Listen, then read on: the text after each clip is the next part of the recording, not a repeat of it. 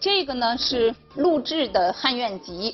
陆贽这个人呢是在唐代德宗的时候享有很高的威信的。那么在这个《汉苑集》里边呢，其中收了他的一个奏状。奏状里边呢有这样的一段话，他就说呀，这些官员的这些品质啊、身份待遇啊这些，在这个呃令文上面、政国家的政令上面有所记载的呢，其实是有四个系统。四个系统是什么呢？有执事官，有散官，有勋官。这三个是我们刚才讲了的。他另外呢还说到爵号。其实爵号呢，因为它授予的面比较窄，啊，授予的面比较窄，所以呢，刚才我们那个三个所谓的复式结构里边呢，没有把它包括进来。那么他接着又说，虽然按类来区分有这四个系统，但是呢。如果综合的看，掌物而受奉者，为系于执事之一官，这什么意思？哎，掌管实际的事物，而且怎么样呢？拿俸禄的，都是集中在执事官上。所以他的意思是什么呢？是说，在这个各个系统里边，最重要的是执事官这个系统。刚才我们说了，唐代的俸禄。在前期的时候是根据散品发放的，到了唐高宗的时候，开始逐渐向执事品倾斜，就是向执事上倾斜。到了这个时期，陆贽说这个话已经是在安史之乱之后了啊。那个时候呢，应该说官员主要的收入，他们主要的收入是来自于他们的直事官的高低。所以呢，我们可以看到。它一方面是一个综合的体系，另一方面又不是说这个综合体系里每一个都是同样轻重的，它还是有一个最重要的一个核心的系统在那儿。好，这个是我们呃讲到的这个官僚政治制度，包括当时的官僚政治制度的改变和设官分职方式的这个基本情形。下面呢，我们来讲军事制度。说到唐代的军事制度呢，如果我们现在从唐前期讲过来，当然首先呢要讲到的是府兵制。府兵制呢，原来呃在我们这个中国古代史上讲这个北朝的时候呢，应该就已经讲到过了。那么总的来讲呢，我想府兵制呢，它是从西魏就开始出现，一直延续到唐代的开元年间。前前后后经历了二百多年的时间啊，它作为一种国家的军事制度，前后经历了二百多年的时间。但是在这二百多年里边，其实府兵制本身发生了非常深刻的变化，就是府兵制度本身发生了很深刻的变化。这个我们看到的是开皇十年的诏书，说是凡是军人。军人这个指的就是府兵啊，指的是府兵，可西属州县。这些人呢都要隶属于州县。那么这是什么意思？府兵他就不不再是独立于州县地方行政的一个军事力量，而是要隶属于州县，而是要隶属于州县。所有的这样的一些原来的这个军人，他们的垦田就是他们授田，对吧？均田制嘛，当时是。他们的籍账、他们的户籍一与民同，也就是说，接受州县对于编户齐民的管理。那么这样的一种情况，就和过去府兵是一个单独的、独立的这样的军事组织，和地方上和农民不是一个管辖系统。过去是这样，兵农分离，而到了这个时候，就变成一种兵农合一的体制。府兵制呢，到了他这个兵农合一这样的一个状态底下，其实呢就是《新唐书·欧阳修兵制》里边说到的，没有事儿的时候就是在家里边耕田，那么轮到你该翻上了。什么叫翻上？翻就是轮番的，轮番的，轮流的。上呢，上其实某种意义上就是上岗去了，对吧？该你去值守了，该你去行使你的义务了。那么轮到你了，轮到的时候呢，就要去翻上。翻上是什么意思呢？去干什么呢？欧阳修说是素未京师而已。似乎翻上的责任就是去京师宿卫。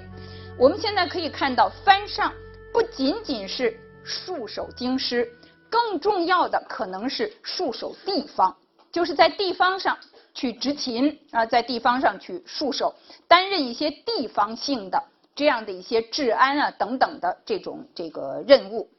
除了藩上以外，如其他的这个府兵，还有一项职责就是戍边征防啊。除了藩上宿卫以外。还有戍边征防，戍边呢就是在边境上戍守了，征防呢是遇到打仗的时候要组织成为行军啊，组织成为另外的这个有将领啊带领着出征去出征。这个是基本上府兵制的一种大体的这个模式。那么对于这个模式具体的怎么操作，历来呢也有很多的这个研究。府兵呢，他们原则上。他的授田，他的这个垦田，他的授田，原则上是国家授予你的，所以呢，你要对国家承担你的一份义务。这个去府兵去翻上，这就是你的义务。如果轮到你了，包括你这个翻上，你自己的这个行装是吧？这个呃吃做饭的这个锅是吧？打仗的这个拿的这个矛。都是要自己准备的，那都是要自己准备的。《木兰辞》里边呢，其实说到类似的情形，因为这也是北朝的情况了。他说：“愿为市鞍马，从此替爷征。”谁去市鞍马呢？其实是自己家要备这个出征这个府兵啊上番的时候，这个或者说戍边征防的这个马啊一些基本的用具都是自己要去带的，那都去带。府兵在当时呢，是由折冲府来管辖。折冲这个词，呃，其实我们经常看到的折冲尊祖，对吧？折冲本身是什么意思呢？其实也就是能够打胜仗吧，能够退敌的意思。冲呢是战国以来就有一种车叫战车，叫冲车，对吧？折冲就是把那个人家对方冲过来的那个车，把它打退，把它打退。那个时候的这个折冲府呢，全国这有很多学者曾经统计过，对于这个统计的数字呢，也都并不完全一样。所以呢，我们在这儿呢，只是说一个大致的一个数字。这个数字里边，大约六百个折冲府里边，百分之四十是设在关中的。这样的一种情况，也是日本学者称它为折冲府设置的偏在性。什么叫偏在性？不是很均匀的，不是很均匀的。有一个地区非常集中的设立了大量的折冲府，而其他的地方相对来说呢比较稀疏啊，比较稀疏。那么这种情况呢，实际上在唐代是有意而为之的。他们的原则呢叫做居中御外，居重御轻。御其实就是控制的意思，控制的意思。那么为什么在关中会有这么多呢？因为关中对是首都，对吧？是他们政权的，等于是政治根据地了。那么你从这个地方呢，便于控制全国啊。有这个地方居关中而临四方，是吧？用从这个地方呢来控制全国。在这个京师的宿卫里边，刚才我们说藩上，其中有一类呢是在京师去宿卫。京师宿卫里边，实际上府兵只是在南衙宿卫。南衙，刚才我们说什么是南衙？宰相的办事机构，真正在北衙的，真正去保卫皇帝的，实际上呢，还是另外选出来的一些相对来说比较精悍的这样的一些军队啊，这些军队在地方上，就是在地方上，不管是守卫的还是去征防的，也是基本上是两类人，一类呢叫做防人，防人就是府兵，就是府兵；另一类呢叫做兵目。兵目呢，其实是对于府兵的一种补充。我们应该看到，虽然说唐代前期我们讲军事制度离不开府兵制，但是府兵不是唯一的，府兵也不是战斗力最强的。真正最能打仗的不是府兵，不是府兵。你想那些人，他平常都是种地的，你集中起来以后，你真的这个披坚执锐的，他那个打仗到了这个白热化的时候，那不太能盯得上去，是吧？所以呢。唐代的前期，府兵我们说是重要的军事制度，但是并不是唯一的。那兵目就是另外的一种。兵目呢，其实是国家招募来的，招募来的。那么他们呢，国家是会给他们一些待遇的，然后会给他们一些待遇的。府兵其实也有这样的问题，府兵本来他应该是轮的，他应该是轮的，比方说轮你几个月，就应该有人来替你，你就可以回家种地去了。但是实际上呢，当时很多人不愿意去，结果呢，你去了，你到了那日子你该走了，可是没人来替，没人来替。这种情况下呢，那个长官他就倾向于你就不能走，那不能走怎么办呢？实际上，当时的国家会给这些延期服役的这样的一些府兵一些补偿，一些补偿。那么这样的一种做法，有学者就提出来，这个实际上是府兵的募兵化。募兵本来才是给钱的，对不对？府兵是不给钱的。可是现在呢，这个府兵他走不了，他超期了，那国家也要给他一些补偿，要给他钱啊，或者是什么物啊这样的补偿。那结果这个府兵他就接近于募兵的性质了。所以呢，我们可以看到府兵制的瓦解是多种原因造成的，包括它内部原来的一些府兵。后来拿到了国家的这个补偿，拿着国家的一些待遇，在这儿继续去做兵。那么实际上他们也是府兵呢，就转向了募兵了，让府兵转向募兵了。所以我们说府兵制的破坏，不是说原来的这些府兵好，今天这一天开始府兵制破坏了，你们都回家吧，这些府兵，我们另外再招人来当募兵，不是这样的，不是这样的。所以我们说很多事情都要从原来那个被破坏的制度的。延长线上去理解这个地方，这个图呢是个鱼书，它是个符，对不对？过去这个什么信陵君啊，那个时候都有虎符，对吧？一个虎符分成两边，那么是发兵的一种呃信号了。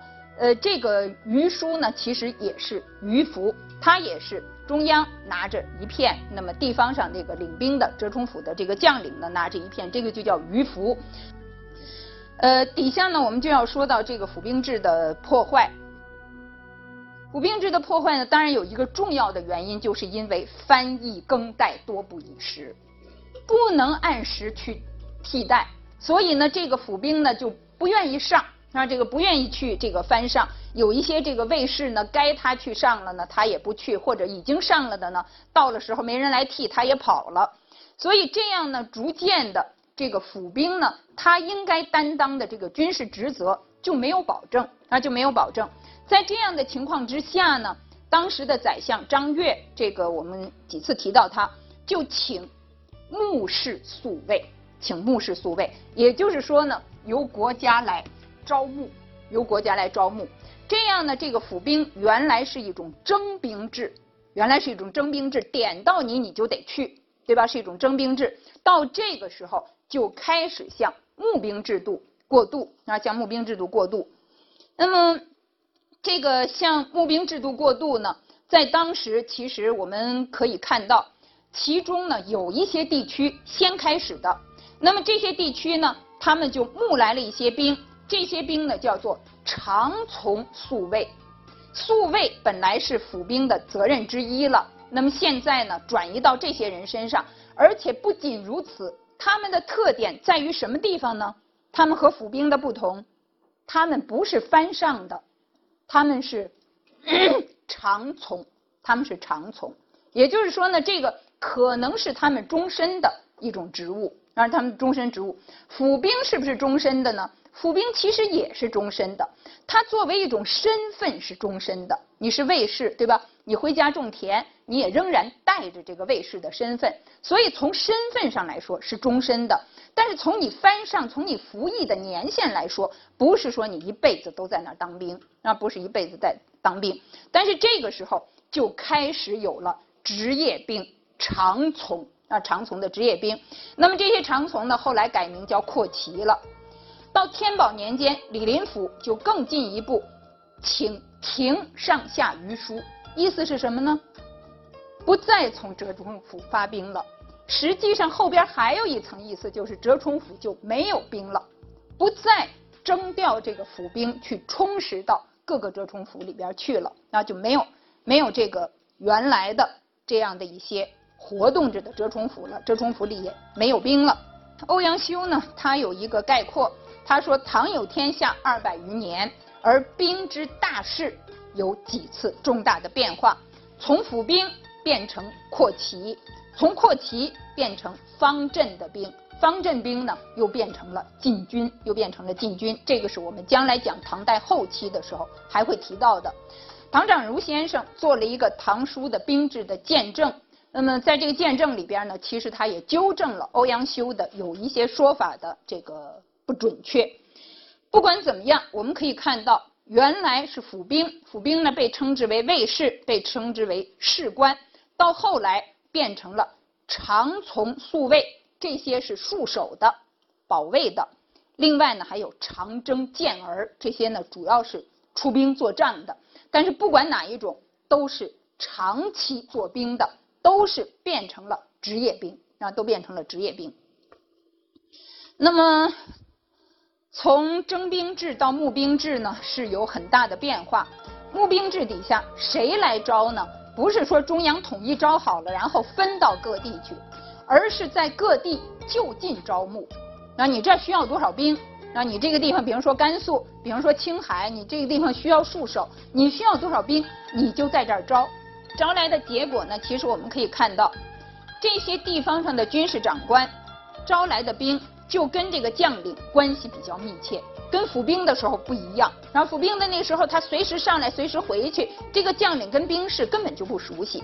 但是这个时候关系就会比较密切，而且呢，因为需要招兵、需要填充的地方，多半都是边疆，多半都是边疆，所以原来那个。内地特别是关中地区比较重，边疆上比较轻，那样的一种格局也不复存在了啊，不复存在了。这个图呢是天宝后期的呃一个图，那么从这个图上我们可以大致的看到当时的形势。其实有一些地方呢，这个标的还不是很明显，比方说在当时就是天宝年间，在东北实际上呢起来了。契丹人的力量，契丹西，他们的力量崛起在东北。那么当时的安禄山就是被放在这个地方，让他去镇遏东北地区的，那让他去负责这个东北地区，啊，希望借他的这个指挥的这个力量和他的这样的一种能力来镇遏东北。那么这个是东北，北边呢有这个突厥的力量。西边安西北庭这一带，这个时候遭遇到了大食人非常强劲的这样的一种东进的势力。西南边呢，这儿有吐蕃，吐蕃呢我们大家都知道是吧？就青藏高原上。所以当时在唐代的四周，那在唐代的四周，其实呢崛起了很多的不同的民族的势力，那崛起很多的这个民族势力。那么在这个情况之下呢？唐代为了抵御这个周边这样一些新崛起的政治力量，抵御周边的这样的一些不同的民族，所以在它的这个周边呢，先后出现了一些大军区。这个这些画着这个方框的，这都是一些大军区，实际上就是我们后来说的节度使，我们说的藩镇。那么从这个东北的平卢、范阳、河东一直下来，总共是有。九个节度使，一个经略使，经略使呢是岭南经略使，其他的九个都是叫做节度使。那么这个时候，已经从过去那个关中集中了百分之四十的折冲府，跟那个局面大不相同了。这个时期，节度使指挥的军队有四十九万，而中央能够直接控制的内地的军队只有九万。不光是人数的对比非常悬殊，而且战斗力也是不可同日而语。那么节度使呢？因为这些节度使他们都面临面对着强敌，所以从中央来说要授予他们一定的权利，能够灵活应变，而且在第一时间里边能够调度辖下的所有资源去集中反应。因此这个时候的节度使不光是能够招兵，不光能指挥，而且呢军队的储备。财政、监察、行政这些事情都归这个节度使管辖，都归节度使管辖。所以这样呢，就造成了节度使的权重，让节度使的这个权力的集中。那么节度使辖下的这些军事呢，其实都是一些职业的雇佣兵。